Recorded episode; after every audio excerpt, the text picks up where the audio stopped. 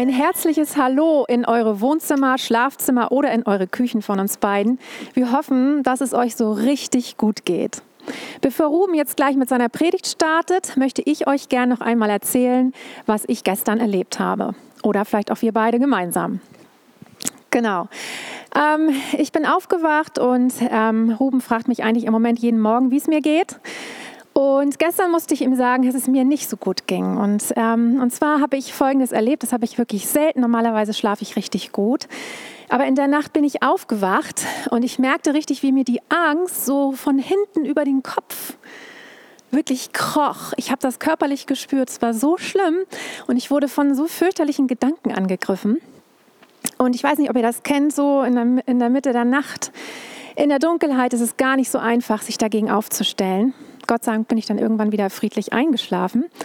Aber am Morgen habe ich Ruben gesagt, mir geht es gerade nicht so gut aus dem Grund. Und Ruben stand auf, hat Kaffee gemacht und außerdem unsere Bose-Box dermaßen doll aufgedreht mit Lobpreis. Er hat das Lied angemacht, Waymaker, Miracle Worker, Promise Keeper, Light of the Darkness. Ich finde so ein geniales Lied genau für diese Zeit.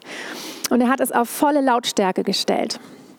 Ihr könnt euch vorstellen, ich konnte nicht mehr lange im Bett liegen bleiben, bin rausgekrochen, aufgesprungen, habe erstmal meinen Kaffee getrunken und merkte schon, wie dieses Lied einfach in mir zu wirken begann, wie irgendwie sich das schon alles in mir verändert hat. Und dann fiel mein Blick auf einen Spruch in meiner Küche, den ich euch mitgebracht habe.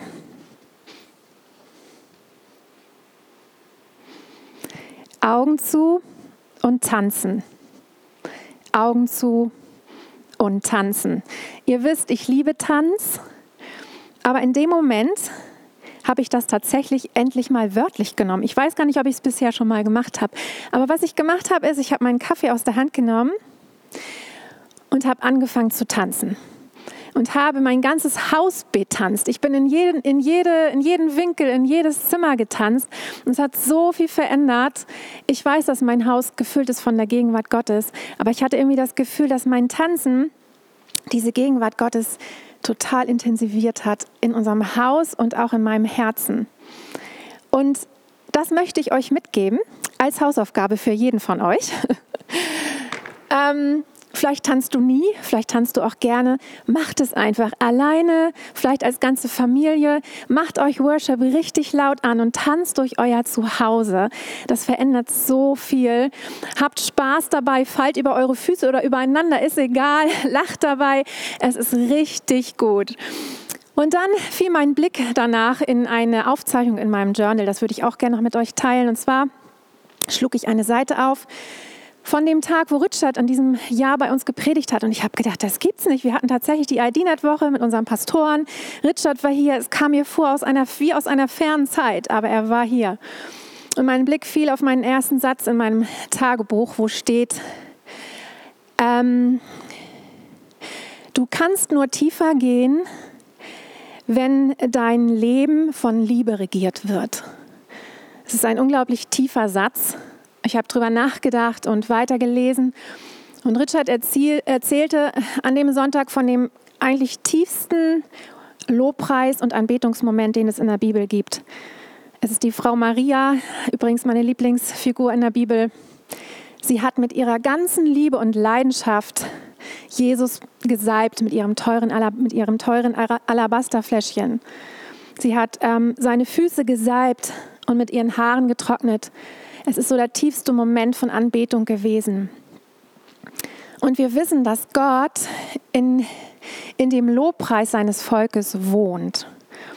Und dieser Lobpreis, der da gemeint ist, hat Richard uns damals erzählt, ist genau dieser Moment, dieser ganz intime, liebevolle, von dir mit Liebe kreierte Anbetungsmoment. Den liebt Gott so sehr. Und das möchte ich euch mitgeben. Kreiert diesen Liebesmoment immer wieder im Moment in eurem Herzen, in eurem Zuhause und gern auch tanzend. Zum Abschluss möchte ich euch ganz super gerne nochmals auf etwas aufmerksam machen. Ich habe viele ähm, Nachrichten schon von euch bekommen. Wir haben es selber auch gesehen. Und zwar nächste Woche gibt es einen ganz besonderen Moment. Ich glaube, es ist von Johannes Hartl initiiert worden aus dem Gebetshaus. Deutschland betet gemeinsam. Am 8. April von 17 bis 18.30 Uhr. Ich weiß, dass dort ganz, ganz viele Gemeinden und Kirchen Deutschland in dieser Zeit gemeinsam beten und den Himmel bestürmen, dass Gott dieser Krise ein Ende setzt. Und lass uns dabei sein, lass uns als Gemeinde einsteigen. Nimm dir diesen Moment, egal wo du dann gerade bist, und lass uns in dieses Gebet mit einsteigen. Alles Liebe an euch zu Hause und jetzt möchte ich an Ruben übergeben. Vielen Dank, Carmen. Ja, das war ein ganz besonderer Tag gestern. Und du kannst gleich mal deinem äh, Nachbarn, also der neben dir vielleicht diese Botschaft mit äh, anschaut, sagen, die Gegenwart Gottes macht den Unterschied. Die Gegenwart Gottes macht den Unterschied. Das ist eine, eine Wahrheit, die äh, muss man sich immer wieder einmal verdeutlichen. Und ich kann euch nur sagen, gestern Abend, als der Tag äh, ja, zu Ende ging, habe ich zu Carmen gesagt, ich weiß nicht warum, aber ich bin irgendwie total glücklich. Ich bin irgendwie total glücklich. Und wie gesagt, die Gegenwart Gottes macht den Unterschied. Und ich möchte euch heute mit nochmal in eine Situation hineinführen oder mit hineinnehmen, die äh, diese Woche auch bei uns passiert ist.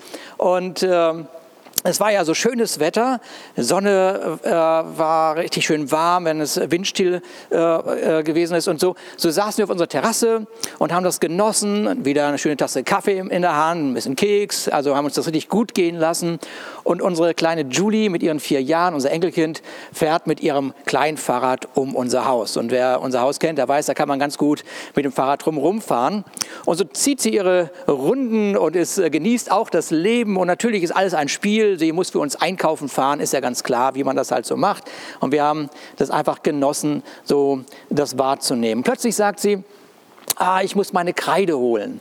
Und äh, sie geht los und holt ihre äh, Straßenkreide und sagt uns, sie müsste jetzt um unser Haus eine Linie ziehen. Und unser Haus ist ein Bungalow, das heißt, das sind schon ein paar Meter, die man dann da so auf dem Boden rutschend äh, äh, äh, geht. So ähm, fragen wir sie, ja Julie, äh, das ist eine großartige Idee, wenn du das machst, aber sag mal, warum möchtest du denn das machen? Also was ist denn so dein Beweggrund so? Ja? Und dann guckt sie uns an und sagt, naja, damit äh, Massimo, das ist ihr zweijähriger Bruder, es leichter hat, wenn er mit seinem Laufrad ums Haus geht.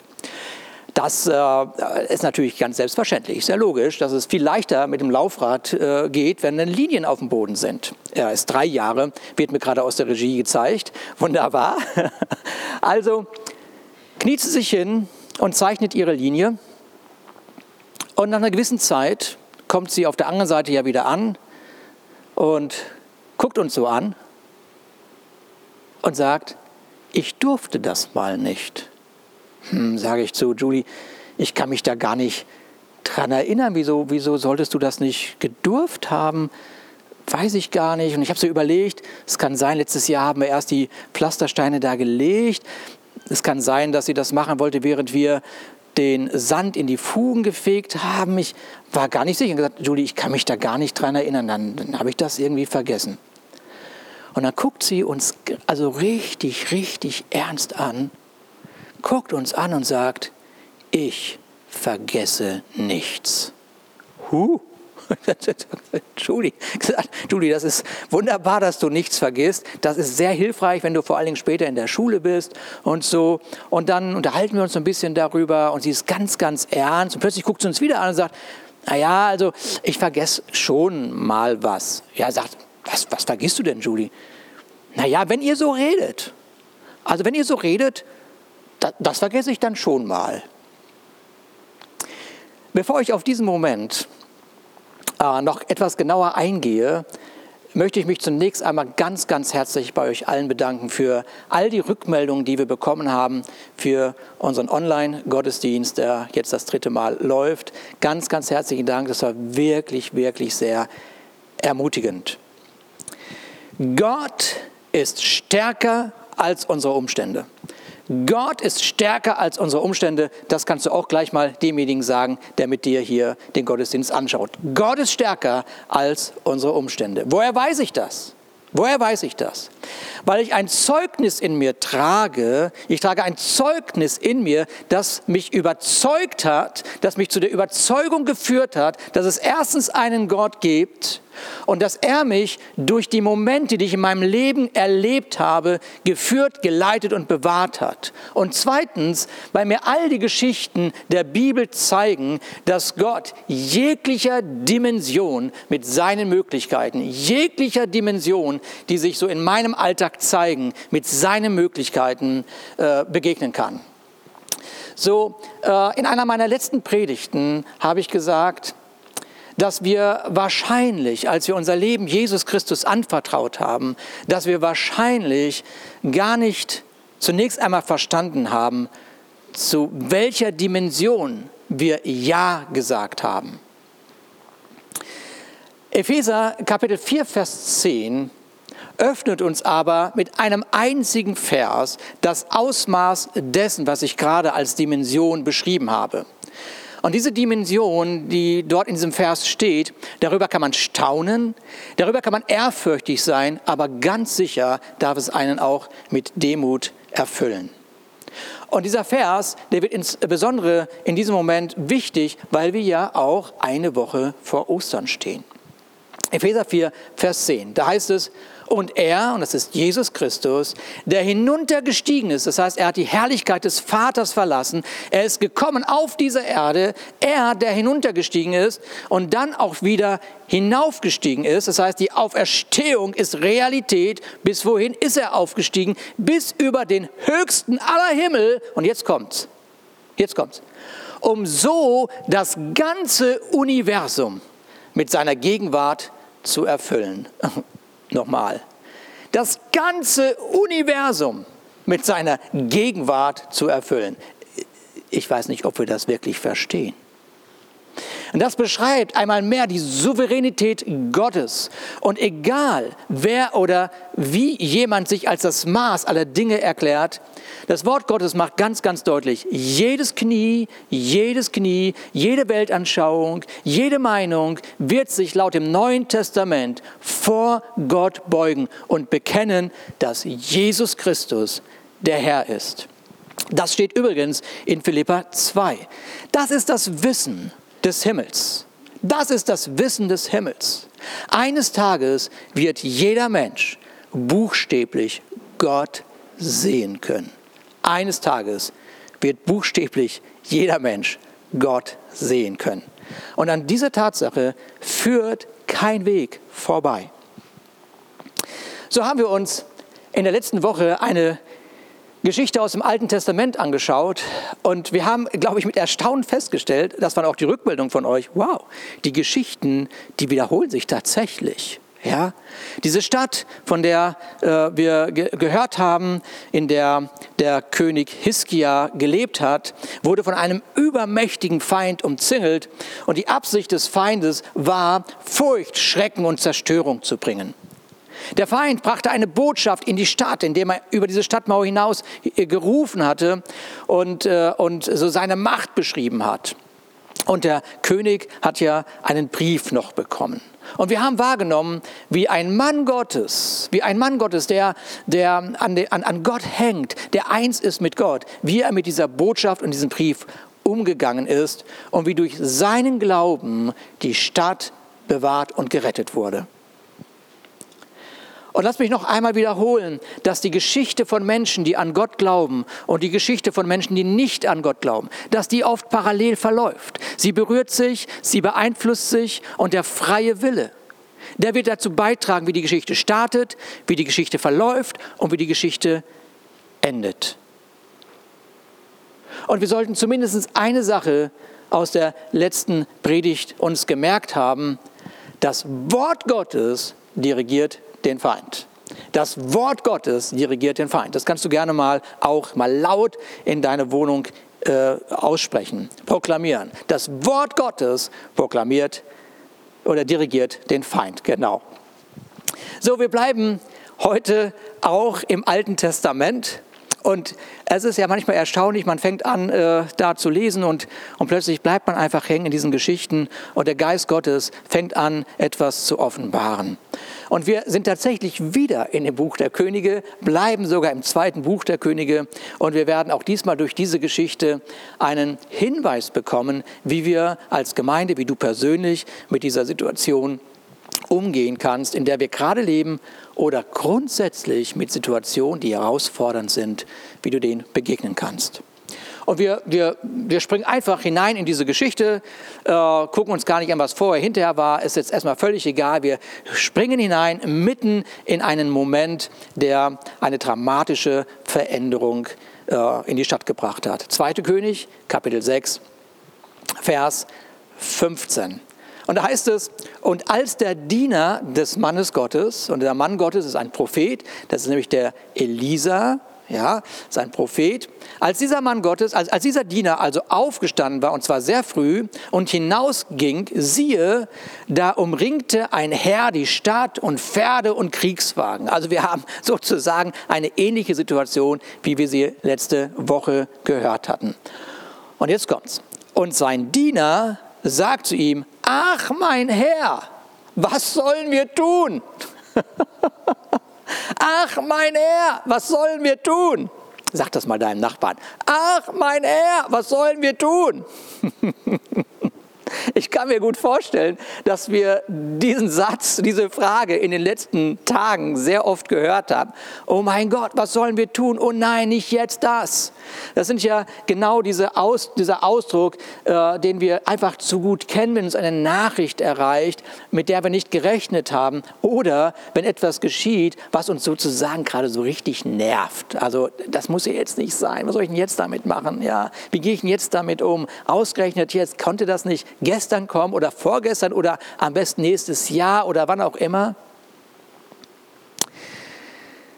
Nun, der, dieser Diener von diesem Mann Gottes, der hat eine ganze Menge Wunder in seinem Leben schon erlebt. Der hat diesen Mann Gottes, er hat diesen Elisa ja begleitet. Und seine erste Reaktion, obwohl er ja diese ganzen Wunder Gottes in seinem Leben schon gesehen hatte, war nicht, oh super, der Feind ist da, lass uns mal Lobpreis machen. Jetzt kann sich Gott beweisen. Nee, das war nicht seine Reaktion, sondern seine Reaktion war, oh nein, was soll ich denn jetzt tun? Und so lass uns doch einfach mal in diese Geschichte, ihr kennt mich ja, einfach mal hineinversetzen. Ja? Also der, der Diener geht abends in sein Bett, die Welt ist völlig in Ordnung, alles ist supi.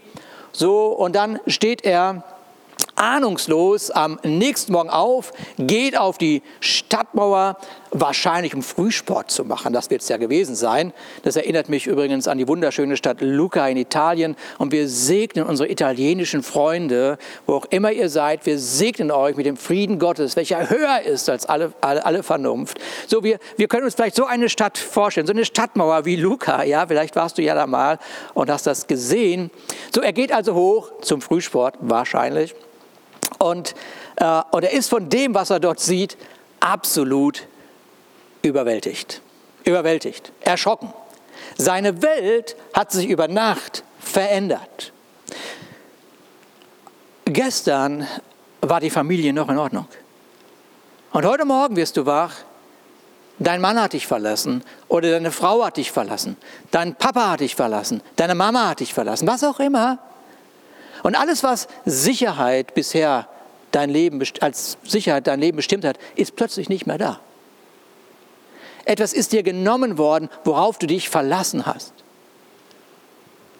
Und wir kennen solche Momente, wir kennen diese Momente. Wir kennen genügend Geschichten, wo genau das stattgefunden hat. Und das ist nicht erst seitdem es diesen aggressiven Grippevirus gibt. Diese Momente, wo von heute auf gleich, von jetzt auf gleich die Situation sich geändert hat. Und hier fragt dieser Diener, er fragt, was sollen wir denn jetzt tun? Und die Antwort, die er von dem Mann Gottes, von dem Propheten bekommt, ist die Antwort, die hat man ja fast erwartet. Er sagt, fürchte dich nicht. Fürchte dich nicht. denn zahlreicher sind die, die bei uns sind, als die, die bei ihnen sind. Ah, super. Das, die Antwort finde ich auch ganz, ganz toll. Danke für dieses Fürchte dich nicht, das hilft mir gerade. Ja, ganz prima. Aber dieser Mann Gottes, er hatte einen Grund, warum er seinem Diener sagte, sich nicht fürchten zu müssen. Es gab einen Grund. Und deshalb endet die Geschichte auch nicht mit reiß dich zusammen, wird alles gut werden. Am Ende ist immer Licht, ja, sondern sie geht weiter diese Geschichte, sie geht weiter mit einem Gebet. Und dieses Gebet, und das empfinde ich so ganz ganz wertvoll, ich glaube, dieses Gebet ist ein Gebet, das wir uns aneignen sollten äh, für unser eigenes Leben, für unsere eigene Situation. Und das Gebet lautet übrigens nicht, lieber Gott, tu dies und das und jenes, ja. Es ist nicht eine formulierte Arbeitsanweisung an den lieben Gott, damit es ihm auch nicht langweilig wird, dass er sich beweist, dass er Gott ist, dass er auch beweist, dass er dich liebt, dass er zu seinem Wort steht. Diese Art von Gebet war das nicht. Vers 17 heißt es, und Elisa, dieser Mann Gottes, betet und sagt folgendes. Herr, sag mal, Herr. Und dann sagt er, öffne doch seine Augen, dass er sieht. Lass uns das mal gemeinsam sagen. Herr, öffne doch seine Augen, dass er sieht. Vielleicht formulierst du das anders und sagst, Herr, öffne doch meine Augen, damit ich sehe, was du siehst. Die Botschaft, fürchte dich nicht, hat nämlich eine Grundlage. Wenn man wie die beiden buchstäblich umzingelt ist von einem Kriegsherr, also wenn das buchstäblich ist, dann ist fürchte dich nicht zu sagen ein bisschen lächerlich. Ein bisschen lächerlich. Und ich sage dir Folgendes, dieser Mann Gottes ist aber kein Coach für positives Denken. Es ist ein Mann, der die himmlischen Dimensionen gesehen hat und vor Augen hatte. Positives Denken ist auf dem Sterbebett keine Antwort mehr. Aber Friede mit Gott, weil ich den Himmel sehe, schon. Du kannst zurückscrollen und diesen Satz dir nochmal anhören oder soll ich ihn wiederholen? Zurückscrollen, dann müsstest du vielleicht aufstehen und an dein iPad irgendwie oder soll ich, ich wiederhole es für dich, dann kannst du einfach da bleiben, wo du gerade bist. Also, da, also positives Denken ist auf dem Sterbebett keine Antwort. Aber Friede mit Gott, weil ich den Himmel sehe, schon. Es kommt also darauf an, wer dir sagt, dass du dich nicht fürchten musst. Elisa ist ein Prophet und kein Wahrsager. Sein Dienst war nicht gekennzeichnet davon, dass er Menschen die Zukunft erklärt, sondern Menschen die Augen zu öffnen, damit sie sehen können, was Gott sieht, damit sie tun können, was Gott ihnen als Auftrag gegeben hat. Ich habe so oft schon über diesen Elisa gesprochen und manchmal verwechselt man den ja mit Elia. So, ja, diese beiden Hammerpropheten im Alten Testament. Ich habe so oft schon über die beiden gepredigt und immer wieder ist es erstaunlich, was Gott uns heute auch durch diese beiden Helden sagen möchte. Es ist erstaunlich und es, es ist empfehlenswert, sich einfach in diese Geschichten hineinzulesen äh, hinein und, und, und hineinzunehmen auch so mit so einem ganz offenen Herzen. Weil so, da ist ja dieser, dieser Moment, äh, vielleicht könnt ihr euch erinnern, in 2. König 4 steht die, diese Geschichte mit der Witwe. Ich weiß nicht, ob ihr euch daran erinnert, das ist aber eine Frau, äh, äh, deren Mann gestorben war und, und, und, und sie, sie brauchte ein Wunder in ihrem Leben. Sie brauchte dringend ein Wunder. Sie würde die nächsten paar Tage einfach nicht mehr überleben. Es war kein Versorger mehr da. Ähm, das Einzige, was sie noch hatte, also, war ein ganz klein wenig Öl. Und wieder sieht dieser Mann Gottes, dieser Elisa, in dem wenigen, was sie hat, die Versorgung, die Gott für diese Frau vorbereitet hat. Der Glaube, der dir gegeben worden ist, dieses Maß an Glauben, was dir gegeben worden ist, ist dir nicht gegeben worden, um Gott manipulieren zu müssen, sondern um zu sehen, was Gott sieht. Jedes bisschen an Maß, was du an Glauben hast, reicht aus, um zu sehen, was Gott sieht. Glaube ist nicht irgendwie der längere Hebel, mit dem du irgendwelche Steine ins Rollen bringst. Glaube, Glaube sieht, was Gott sieht. Glaube verändert deine Sichtweise auf die Dinge, die du im Natürlichen siehst. So, und die, diese Witwe in 2. König 4, sie erlebt, wie die Versorgung Gottes über jedes Maß, was sie sich vorstellen konnte, hinausging. Über jedes Maß ging die Versorgung hinaus, das hat sie sich nicht vorstellen können. Und sie erlebt, wie ihr Maß, das sie Gott darreicht, das Maß, das sie Gott darreicht, war das Maß, das Gott füllen konnte. Das Maß, das du Gott darreichst, ist das Maß, was Gott füllen kann. Und ich kann mir, ich, also ich, wir wissen das doch, wie das ist. Und deswegen kann ich mir so gut vorstellen, dass diese Frau sich ein paar Tage später, vielleicht ein paar Wochen später, so richtig geärgert hat hätte ich doch noch mehr Gefäße zusammengesucht. Hätte ich doch meine Nachbarn alle so sehr genervt, dass sie, dass sie mir all ihre Gefäße hätten geben sollen. Das Maß, was du Gott darreichst, ist das Maß, was er füllen kann mit dem, wer er ist und was er hat. Hm. Es ist so gut, es ist so, so wichtig, dass wir die Bibel im Alten oder Neuen Testament mit diesen Augen lesen und sagen, Gott, was möchtest du mir durch diese Geschichten zeigen? Der Elisa weiß, dass wenn das Herz seines Dieners weiter mit Angst erfüllt bleibt, wenn das die bestimmende Größe ist in dem Herzen meines Dieners, dann wird mein Diener keinen einzigen Glaubensschritt mehr wagen. Und während der Diener fragt, hört gut zu, weil das ist ganz wichtig, der Diener fragt, was hat er gefragt? Was sollen wir tun? Das ist sofort die erste Reaktion auf alles. Was soll ich tun, um das alles in den Griff zu bekommen? Was soll ich machen? Gib mir irgendeine Antwort. Lass mich was tun, damit ich mich gut fühle. Lass mich was tun, damit ich dabei sein kann. Das ist immer das Gleiche. Eine Situation, die wir nicht im Griff haben und gleich ist die Frage, was sollen wir tun? Aber der Elisa sagt nicht, hey, es gibt was zu tun, er sagt, es gibt was zu sehen. Es gibt was zu sehen. Wenn man nicht richtig sehen kann, ist der Kampf schon verloren.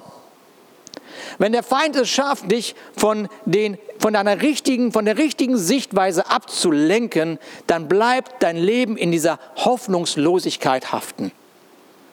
Und wenn der Feind dich dahin bringen kann, seiner Botschaft Vertrauen zu schenken, mehr Vertrauen zu schenken als das, was Gott in dein Leben hineingelegt hat, ja, dann braucht er nur noch zusehen, wie diese Botschaft als Gift in deinem Leben dich vergiftet. Und deswegen, wie letzte Woche, sage es dir heute auch nochmal, Social Distance zum Feind ist angesagt.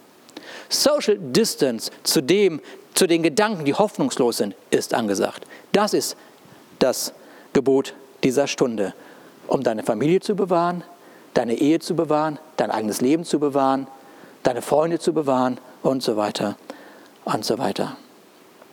Wie war das in der Epheserbrief? Äh, die Gegenwart Gottes erfüllt was? Das ganze Universum. Wir haben das nicht verstanden. Wir haben das nicht verstanden. Die Gegenwart Gottes erfüllt das ganze Universum, damit auch dein Schlafzimmer, deine Küche, dein Büro, dein Arbeitsplatz, was auch immer. Und etwas viel Kleineres, etwas viel Kleineres, scheint diese Sichtweise im Moment so vielen Menschen zu berauben und sie zu beschäftigen. Das Universum ist erfüllt mit Gott, aber sowas Kleines scheint gerade alle zu beschäftigen. Ich sage dir eins, der Ruf Gottes für dein Leben ist größer als die Krise, die wir gerade haben. Der Ruf Gottes ist größer als die Krise, die wir gerade haben. Psalm 121, Vers 1, Menschen gingen alle schon durch Krisen und durch Herausforderungen. Und ich, wie, ich gerade schon sagte, dieser, dieser Grippevirus, dieser aggressive Grippevirus, den wir gerade haben, ist ja nicht die erste Herausforderung, die du in deinem Leben hast. So, zu allen Zeiten haben Menschen diese Dinge erlebt. Deswegen ist so ein Psalm wie Psalm 121 so interessant heute. Da ist es nämlich, nämlich, ich hebe meine Augen auf zu den Bergen.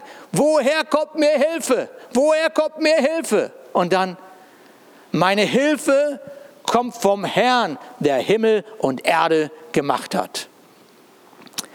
Das ist ein Statement. Das ist ein Statement. Elisa sagt zu seinem Diener, denn zahlreicher sind die, die bei uns sind, als die, die bei ihnen sind. Zahlreicher sind die, die bei uns sind, als die, die bei ihnen sind. Sag das mal deinem Nachbarn schnell. Ja? Zahlreicher sind die, die äh, bei uns sind, als die, die bei ihnen sind. Hm. Elia, Elisa, du hast keine Ahnung. Elisa, du hast überhaupt keine Ahnung. Du hast vor allen Dingen keine Ahnung von Statistik. Das ist ja auch gerade ein Gebot der Stunde, Statistiken zu lesen. So unbedingt. Es ist immer die Frage, wer Statistik füllt, ob man Statistik vertrauen kann. Schau dir doch mal die Tatsachen an. Man sagt doch auch, du musst es dir vor Augen führen. Komm, komm, wir zählen mal. Wir sind jetzt, komm, jetzt mal wirklich, jetzt, jetzt mal ganz realistisch. Jetzt mal ganz realistisch. Okay, ganz realistisch. Okay, also auf dieser Stadtmauer, Elisa, stehen du und ich. Lass uns zählen. Eins, zwei. Und ich, ich will dir jetzt nicht zu nahe treten, Elisa, aber du bist ein alter Mann. Okay? Hm. Und jetzt, jetzt lass uns doch mal, ich meine, du musst jetzt nicht zu lange hingucken, aber einen kurzen Blick über die Stadtmauer hin zum Feind. Lass uns doch mal zählen. Ja? Guck mal, ich kann das gar nicht zählen. Eins, zwei, drei, vier. Ich muss ein bisschen gucken. Da habe ich noch einen vergessen. Da sechs, sieben, acht, neun, zehn. Oh, da ist ein ganz großer. Oh, der ist aber, der zählt für zwei. Dann sind wir schon bei zehn, zwölf.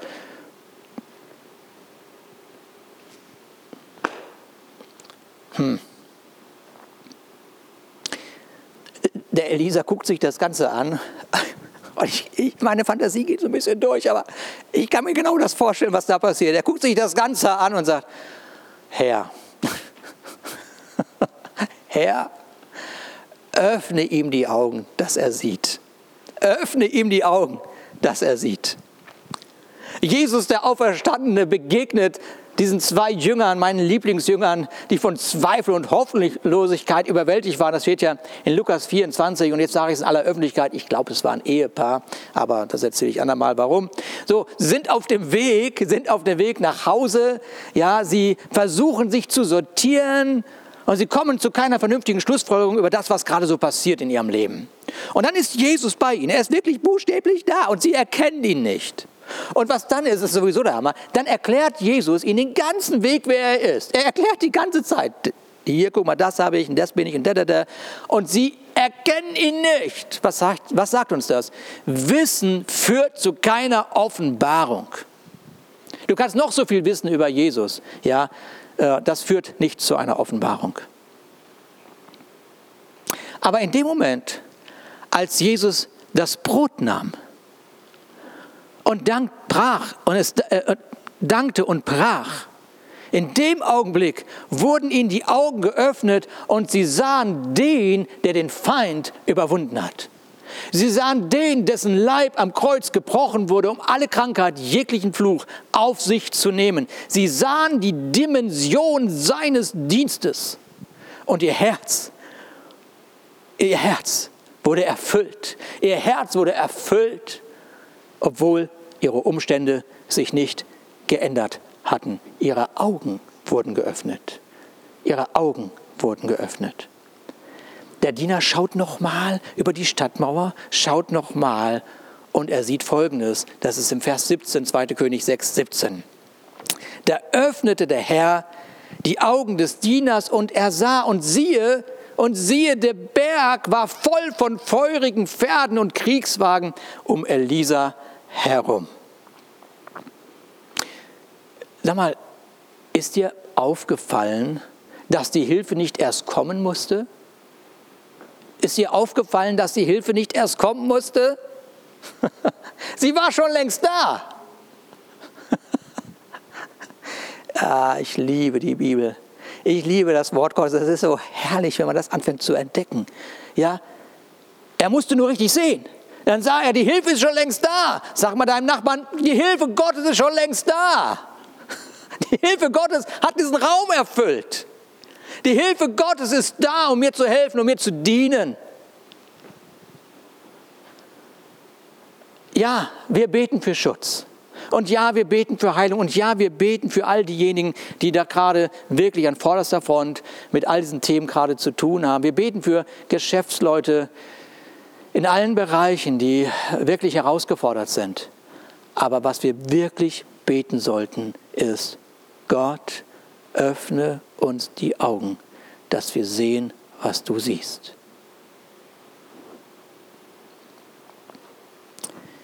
Hiobs Leben war von einem Tag auf den anderen eine einzige Katastrophe. Der Gerechte ging durch die schlimmste Zeit seines Lebens. Willst du seine Schlussfolgerung hören? Seine Schlussfolgerung steht in äh, Hiob 42, Vers 5. Ich hatte von dir nur vom Hörensagen vernommen, aber nun hat mein Auge dich gesehen. Nun hat mein Auge dich gesehen. Mit geöffneten Augen kommt man zu anderen Schlussfolgerungen.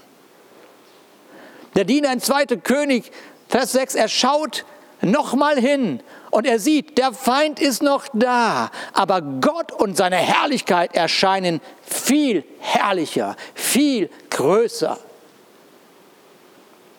Und diese Herrlichkeit Gottes weist dem Feind die Linie. Diese Linie kann er nicht überschreiten. Und es zeigt dem Diener, wir stehen kurz vor einem Sieg. Wir stehen kurz vor einem Sieg. Und jetzt komme ich zurück auf unsere kleine Julie. Sie hat also eine Linie um unser Haus gezeichnet. Und das ist wirklich viel. Wir haben ja ein Bungalow. Da, da ist man wirklich ziemlich lange unterwegs mit, mit vier Jahren. Und in dieser Woche, ich habe mich so oft an diese Szene erinnert und immer wieder habe ich so gedacht, Mann, das war so besonders, war so ein besonderer Moment. Und plötzlich merke ich, wie der Geist Gottes anfängt, in mein Herz zu sprechen. Plötzlich merke ich, wie der Geist Gottes mir die Augen öffnet und ich sehe, was Gott sieht. Und Gott erinnert mich daran, wie das Volk Israel in ägyptischer Gefangenschaft ist und kurz davor steht, befreit zu werden. Und in einem ganz bestimmten Moment in dieser Geschichte sagt Gott, ihnen, schlachtet ein Lamm und bestreicht mit diesem Blut den Türrahmen. Und das war so das Zeichen, dass sie die Plage, die dann gekommen war auf dieses Land, dass sie davon nicht berührt werden sollten. Sie wurden bewahrt und beschützt durch das Blut des Lammes. Tausende von Jahren später ruft Johannes, als er Jesus sieht, siehe, da ist das Lamm, das der Welt Sünde trägt oder hinwegnimmt. Und wieder Jahre später rufen die Jünger der Gemeinde Jesu zu, sie rufen der Gemeinde zu, Jesus ist das vollkommene Opfer. Und sein Blut, sein Blut, das er für uns freiwillig vergossen hat, hat mich und dich in den Stand von Gerechten geführt. Jesus hat um dein Haus, um deine Familie eine Linie gezogen mit seinem für dich vergossenen Blut.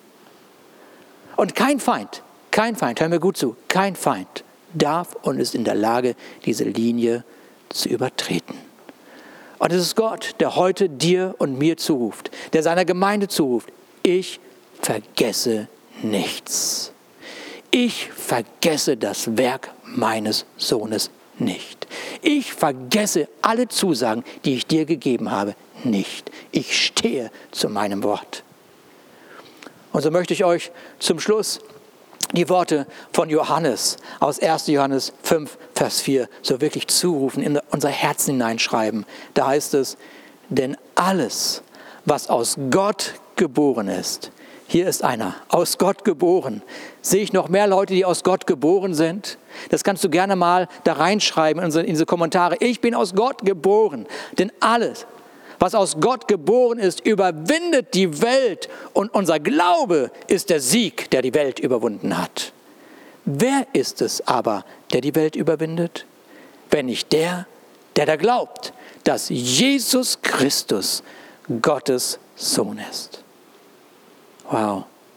Ich bin total berührt von diesem Wort, muss ich echt sagen.